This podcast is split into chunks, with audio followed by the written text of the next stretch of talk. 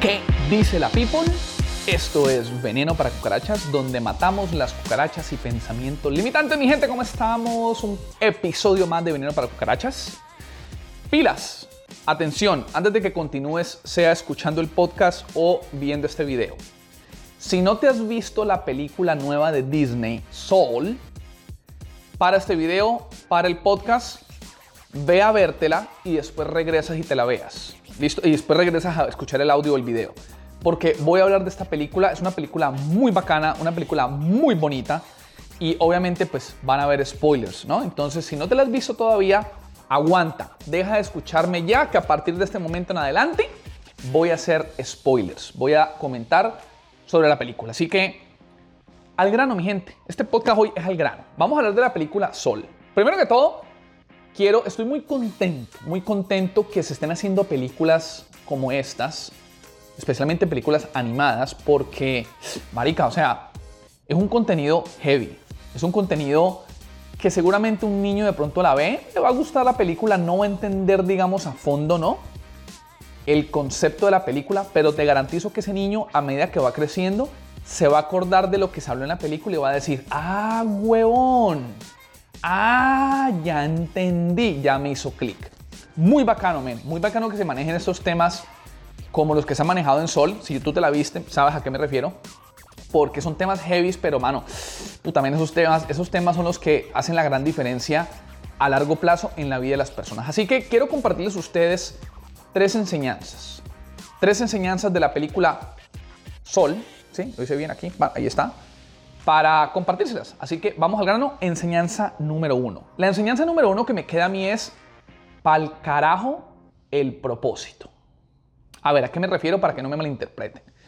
Sí, el propósito, hay que encontrar nuestro propósito en la vida, y yo sé, y agárrate la mano, y Niquita, tú puedes, y cumbaya, y saluda el arco iris y las estrellas, y ¡ah!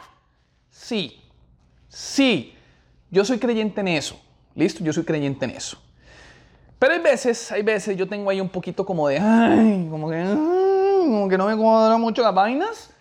Porque hay mucho gurú allá afuera, ¿no? Que habla de propósito y propósito y propósito. Y hay veces las personas piensan que la vida es pasársela buscando el propósito. Tanto así que viven toda la berraca vida amargados, buscando el berraco propósito y nunca lo encuentran.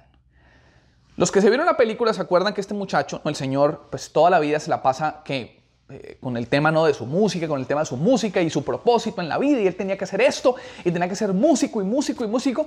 ¿Y qué pasaba? Le pasaba lo que en la película muestran como las almas en pena, ¿no? Que son personas que se enfocan tanto en su berraco propósito que se convierten en un alma en pena y se pierden lo lindo de la vida.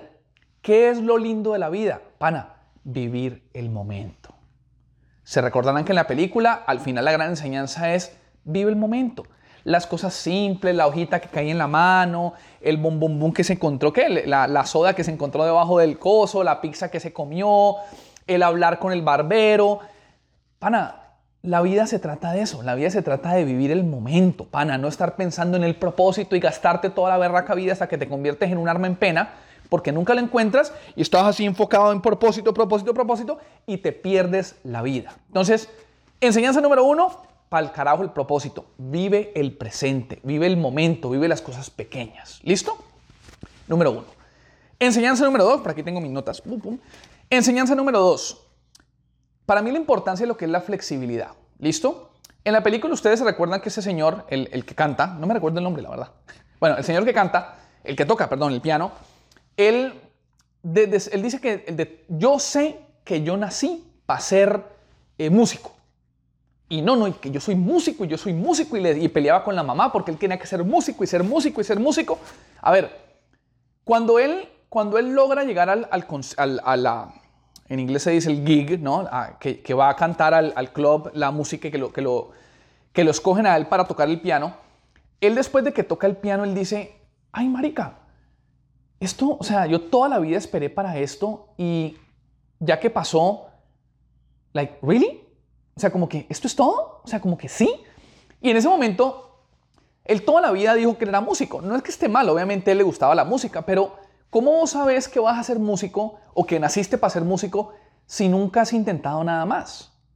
Ahí, de pronto yo relacionaba el tema con, con, el, con el tema de la flexibilidad, que muchas veces uno dice, que quiero encontrar mi propósito, ¿no? Pero entonces volvemos a lo mismo.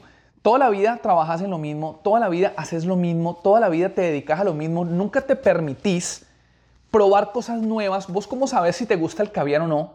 Si nunca has probado el berraco caviar. ¿Vos cómo sabes si a vos te va a gustar el gimnasio o no? Si nunca te has dado el permiso de meterle duro al gimnasio por tres meses. ¿Vos cómo sabes si te gustan las ventas o no? Si nunca has hecho ventas. Entonces, al final creo que de pronto es tener un poquito de flexibilidad. Claro que todos tenemos a ver, inclinaciones por algo. En el caso de él, él le gustaba la música, perfecto, pero él se pasó toda la vida diciendo que él era músico y nunca se permitió como abrirse a otras cosas, ¿no? Entonces ahí probablemente, no sé si recuerdan que cuando, van al mundo este, ¿no? Que, que él mismo se ve, ve su vida, él, él estaba viviendo en propósito porque él es músico, pero siempre estaba como aburrido, como que no tenía vida, como que estaba perdido. Entonces, mi gente, hay que tener flexibilidad. Intentemos cosas varias. Descodifiquémonos de que yo soy así. Porque cuando uno dice es que yo soy así, pues obviamente te estás cerrando las posibilidades. Entonces, flexibilidad.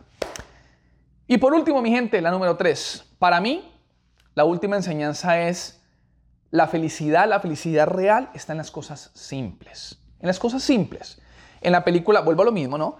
Cuando caía la hojita en la mano, vivir el momento, las cosas sencillas, ir en el tren, comerse una pizza, ¿no? Cosas sencillas. Me, recuerdo me, me, eh, discutiendo la película con un amigo, este marica me decía, para ¿usted se acuerda de niños cuando, por ejemplo, a uno, la niña que a uno le gustaba, te regalaba una cartica con loción, ¿no? Uno esa cartica, parce, uno guardaba eso como si fuera el último tesoro y mejor dicho, sea, eso, eso era el qué tesoro. Eso era la felicidad absoluta. O hay veces cuando uno se regalaba, en Colombia se llama bombombún, ¿no? Uno, uno regalaba un bombombún a una muchacha, o ella uno, uno se comía el bombombún y uno guardaba el palito. Uno guardaba el palito como recuerdo. ¿Por qué? Porque son cosas simples. La felicidad está en cosas simples. Hoy en día, si, no, si vos no le regalás a tu mujer o a tu novio o no le regalás a alguien un iPad de 800 dólares, entonces uno se siente mal. ¿Cuál mal, weón? ¿Cuál mal? ¿Usted cuando ha visto que la esposa de uno le regalaste un iPad y ella diga, ay, voy a guardar, este iPad ya no funciona, pero lo voy a guardar porque es que, ay, significa tanto para mí. ¿Qué significa tanto para mí ni nada? Un iPad se daña, así ha costado mil dólares, uno bota esa mierda para el carajo.